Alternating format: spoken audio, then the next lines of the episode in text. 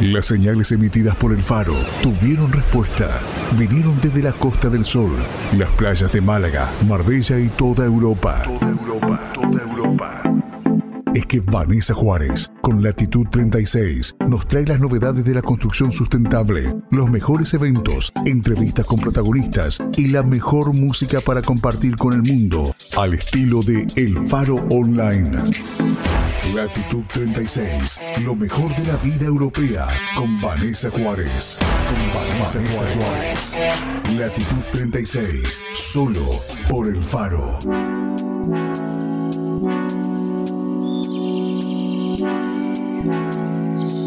Hola amigos, bienvenidos a todos al Faro Online. Mi nombre es Vanessa Juárez y desde Málaga, la Costa del Sol, los invito a escuchar este segundo programa de Latitud 36. Recordá que vos también podés escucharnos a través de www.elfaronline.com. También podés descargarte la app El Faro Online y seguirnos a través de las redes sociales.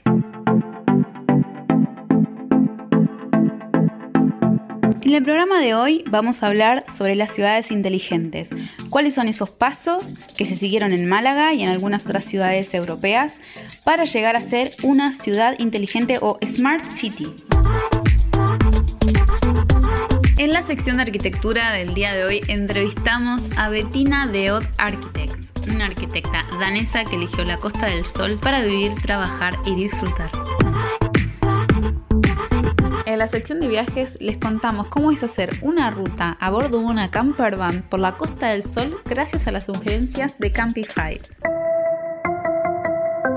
Desde latitud 36 hacia el mundo, con las novedades en la construcción sustentable, lo último en emprendimientos turísticos por las costas de Málaga, Marbella y toda Europa. Latitud 36. Vanessa Juárez. Las entrevistas que esperás y la mejor música. ¡Ah, mamma mía! Latitud 36. Solo por el faro. Como les comenté al inicio del programa, estamos con Bettina Rosasco de Odd Architects, una arquitecta nacida en Dinamarca, pero que desde muy pequeña supo que su pasión era la arquitectura.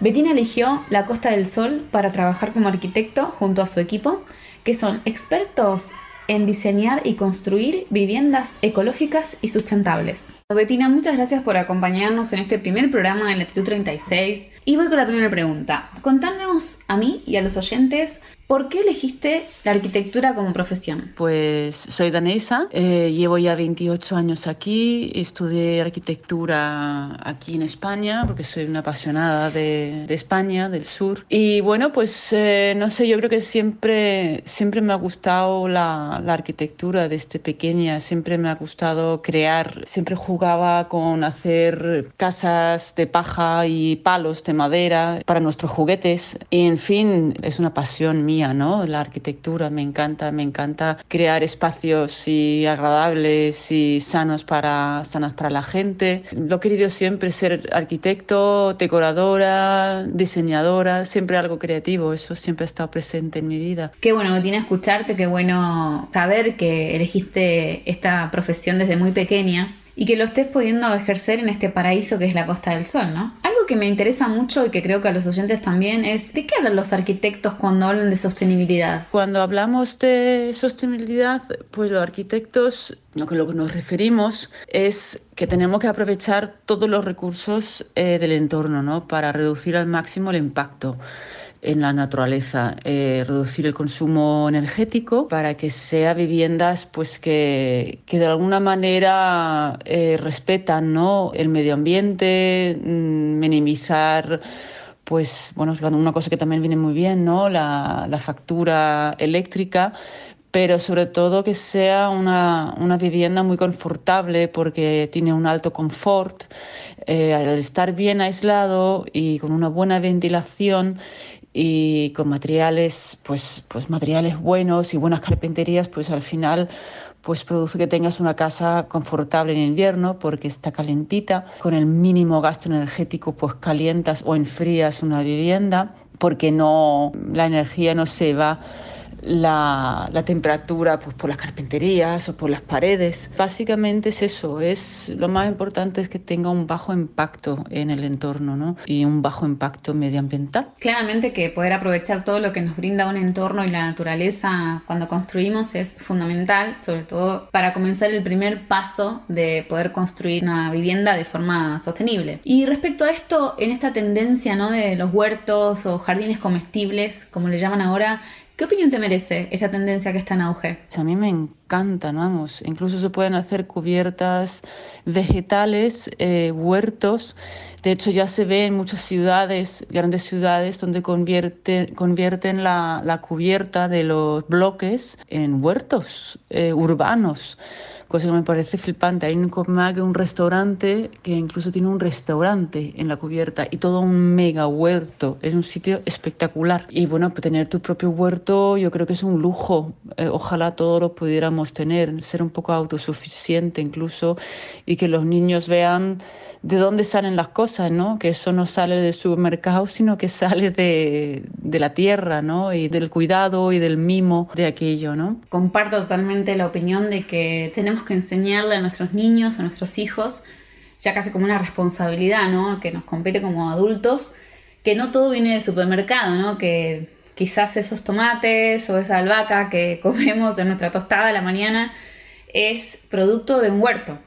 Y me parece que está bueno, en Argentina, eh, sobre todo a los que son de mi generación, se sentirán identificados que teníamos un huerto en casa y era muy típico no poder este, comer eso que cosechábamos. Para ir terminando con la entrevista, te voy a preguntar algo que me interesa muchísimo, que es saber si han cambiado eh, las expectativas y las preferencias de tus clientes con respecto al diseño de sus viviendas después del COVID. Ha cambiado muchísimo porque la gente lo que quiere ahora es casas sanas, casas que donde puedan tener un, espacio exterior, si puede ser un jardín, su piscinita, valoran muchísimo más lo que es la naturaleza, el aire limpio y sobre todo eso la casa sana, ¿no? Eh, mi despacho está especializada en viviendas sostenibles, pero sobre todo viviendas sanas, ¿no? Materiales ecológicos donde no respiras tóxicos ventilación eficiente y sana, donde se elimina todo, los, todo el polvo, polen del aire para personas con problemas respiratorios pues no tengan tantos problemas en su casa. Mucha gente han sufrido, ¿no? Estar encerrado en su casa con el COVID.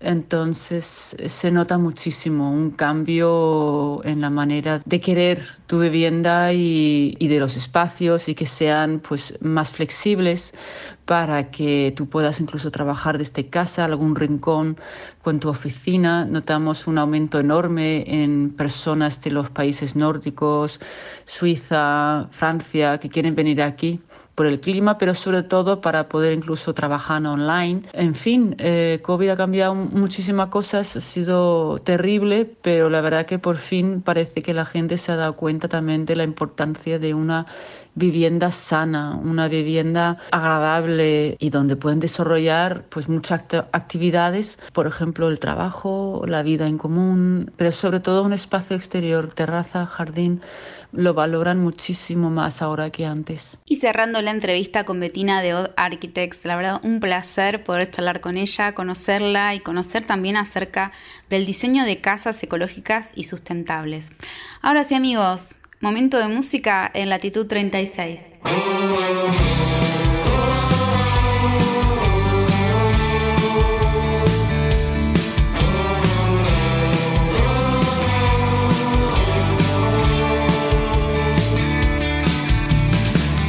¿Has sentido hoy la nostalgia?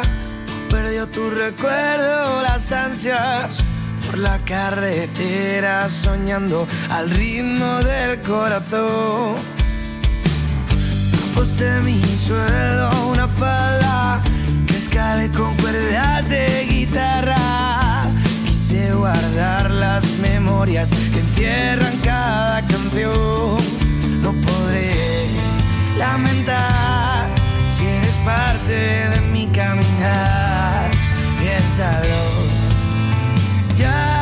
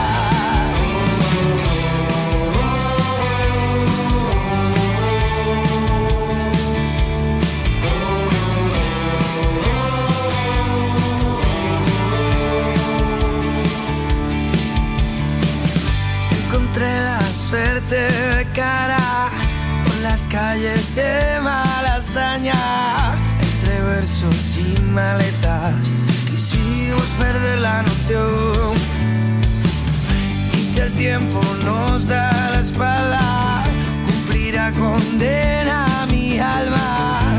Quise olvidar las memorias al reír sin ninguna razón. No podré lamentar si eres parte de mi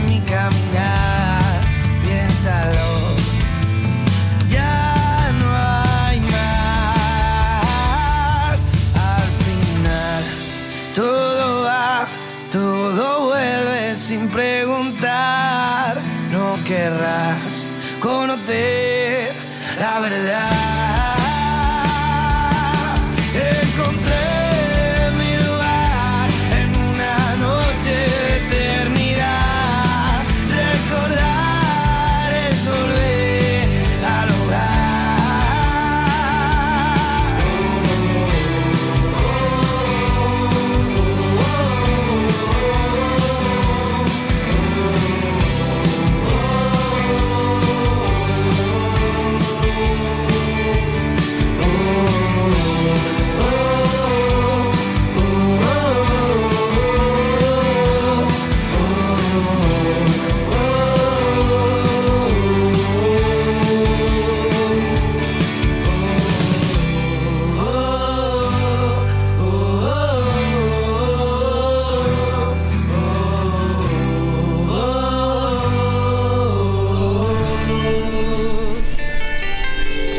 Latitud 36.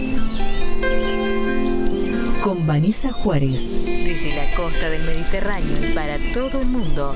Solo por el faro.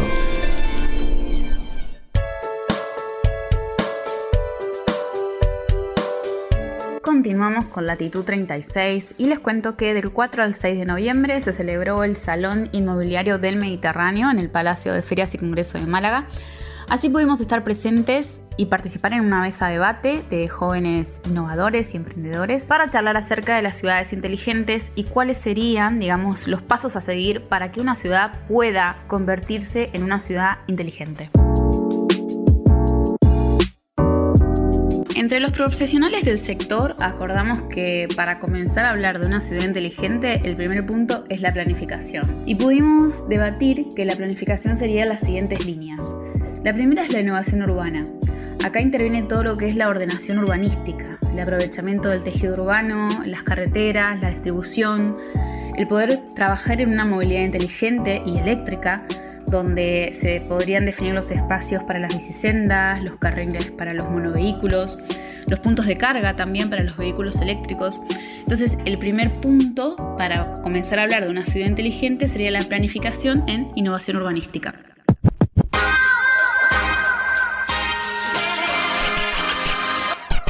El siguiente punto fue la sostenibilidad medioambiental. Y acá entrábamos a jugar también en cuanto a no solamente planificación, sino también reordenación y educación. Punto fundamental para poder tomar conciencia de que para poder estar en paz con el medio ambiente eh, tenemos que empezar en casa. Todos sabemos que hay que reciclar, que hay que reutilizar, que hay que darle una segunda vida a algunos objetos, muebles y demás. Pero bueno, creo que es un cambio de vida, es un hábito nuevo, no es solamente una, una acción puntual. Hay empresas como por ejemplo IKEA que tienen un espacio dentro de su showroom donde vos podés llevar tus muebles viejos y darles una segunda vida. Este tipo de acciones eh, me parece que están súper bien enfocadas porque no solamente te permite poder trabajar en casa, este nuevo hábito, sino también que compromete a las empresas para tener una, una política enfocada a esta, a esta sostenibilidad con el medio ambiente.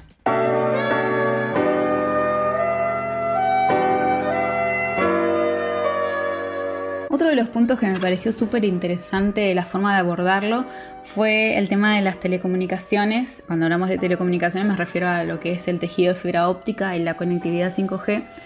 Cómo la planificación de, de los ayuntamientos está enfocado a los pueblos. O sea, no solamente poder contar en un tejido urbano con este tipo de conexiones, sino también en los pueblos. En la época de pandemia esto fue una novedad porque nos permitió vivir experiencias como Venta a Vivir un Pueblo, una, una web que les recomiendo que visiten, donde te proponían poder mudarte a un pueblo y teletrabajar desde ahí. Obviamente que ah, estamos hablando que estás a una hora y media de- del tejido urbano. Pero aquí en Andalucía estamos muy acostumbrados a las distancias cercas, entonces esto permitía poder teletrabajar en, un pueblo porque teníamos en esa, o tenemos hasta el día de hoy, esta posibilidad de estar conectados, lo cual me pareció súper interesante porque se ve el valor que esto aporta a una población quizás que tengan menos de mil habitantes como pueden ser muchos de los pueblos de Andalucía.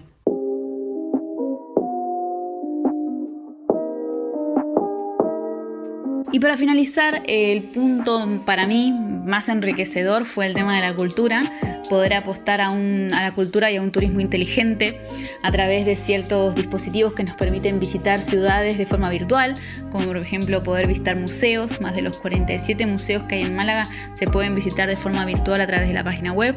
Esto nos permitió también en la pandemia consumir otro tipo de contenido que no sea TikTok, lo cual es algo fundamental porque no sirve de nada tener una ciudad inteligente si no apostamos por ser seres humanos un poco más inteligentes y conectados con el contenido real que nos enriquece como, como personas. Así que bueno, esto fue uno de los puntos que se tocaron también en esta mesa de debate sobre la sostenibilidad y el turismo. A modo de datos curiosos, les cuento que Málaga es una de las siete ciudades en el ranking de las ciudades europeas de ciudades inteligentes. ¿Por qué? Bueno, básicamente va por lo que comenté antes, el tema de la planificación, de los proyectos que se están llevando adelante en diferentes puntos de la ciudad. También el tema de la implantación del parque tecnológico, donde se acogen más de 600 empresas a nivel mundial, entre ellas Google, las Big Four, que se instalan en Andalucía trayendo no solamente dinero a la ciudad, que luego se invierte y se nota, sino también que hay un auge de profesionales que se mueven por el mundo y terminan trabajando en Málaga, la verdad que en un lugar increíble para trabajar y vivir, pero también apostando por este tipo de talento que es tan demandado hoy por las empresas. Entonces también hacer que una ciudad sea inteligente, apostar por esta inversión, nos hace también que tengamos en nuestro tejido empresarial profesionales cada vez más preparados y aptos para un mundo sostenible.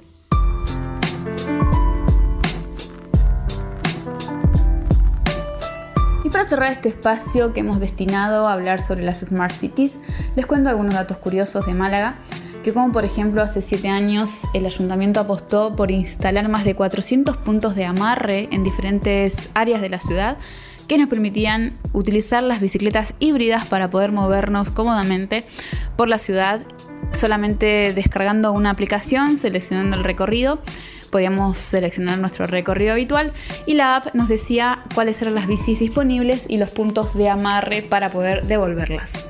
Y otro dato curioso es que Málaga fue una de las primeras ciudades en apostar por los autobuses híbridos que nos permitían movernos en diferentes puntos de la costa en un autobús eléctrico totalmente silencioso y con cero emisiones de carbono.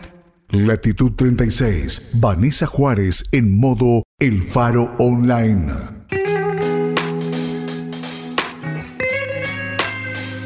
En el primer programa les contamos que en este íbamos a hablar sobre cómo es vivir y viajar en una campervan. Así que estuvimos hablando con los chicos de Camplify que nos contaron acerca de las diferentes rutas que podemos hacer si disponemos de una autocaravana o si queremos alquilarla.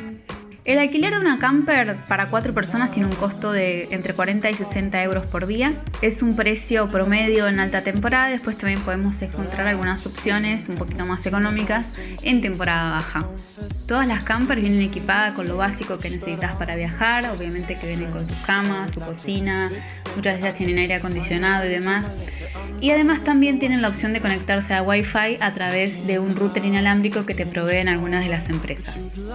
Si te gusta más la opción de poder hacerlo por tu cuenta, comprar una camper para poder armarla y customizarla a tu gusto puede rondar los 3.000 euros en adelante. Así que por un promedio de 5.000 euros podés tener tu camper totalmente equipada para disfrutar de las costas de España. Dentro de las opciones que nos dieron para elegir, yo elegí la ruta de la costa de Málaga. Esta ruta tiene una duración de 4 o 5 días, son unos 162 kilómetros y el punto de partida sería la costa de Nerja. Nerja, para aquellos que son más ochentosos, quizás recuerden la serie Venano Azul, bueno, ahí es donde se grabó esta serie. Además de lo hermoso que es el pueblo de Nerja, en la costa está el famoso Balcón de Europa, que es un mirador desde el cual se puede ver la costa de África. Lo bonito de esto es que toda la ruta se puede hacer por la costa, o sea que podés tener vista al mar durante todo tu recorrido, desde Nerja hasta Estepona. En estos 162 kilómetros te vas a encontrar con todos los servicios que necesites, incluso parkings para que puedas repostar agua, poder conectar tu ducha y demás, para poder disfrutar de la ruta con un mayor confort. Tenés también gasolineras, parajes, paradores que son muy comunes, tener paradores cada unos 70-80 kilómetros tenemos paradores para poder disfrutar también de un poco de relax y no conducir constantemente.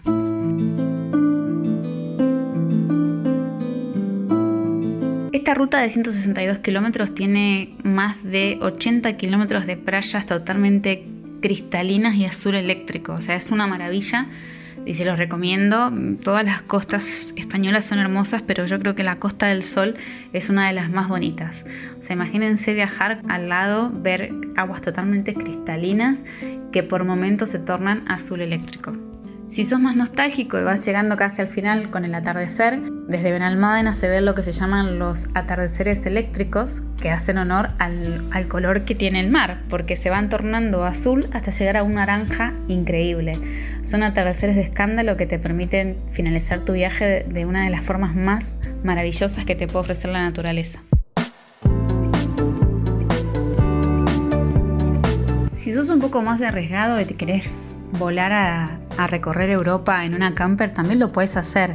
Tenemos el caso de unos amigos que se fueron a Croacia desde Málaga, son unos 2.540 kilómetros, es unas 26 horas de viaje, pero obviamente si dijimos que 160 los hacen 4 o 5 días, saquen la cuenta. Pero lo loco de todo esto es que tenés que elegir muy bien el coche en el que vas, porque hay muchos países de acuerdo a la ruta que hagas, que te van a pedir una pegatina verde en el coche. Esta pegatina implica que tu coche emite mínimas combustiones de carbono. Esto es importante porque en la comunidad europea y en algunos otros países es una obligación viajar con coches que tengan emisiones de carbono mínimas. Por lo cual a tener en cuenta a la hora de pasar por algún país que no conozcamos, ya que podemos tener una multa al regreso.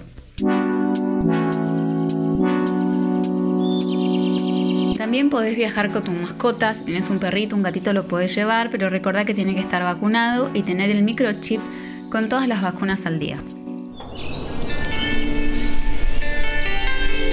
Latitud 36. Con Vanessa Juárez. Desde la costa del Mediterráneo y para todo el mundo. Solo por el faro.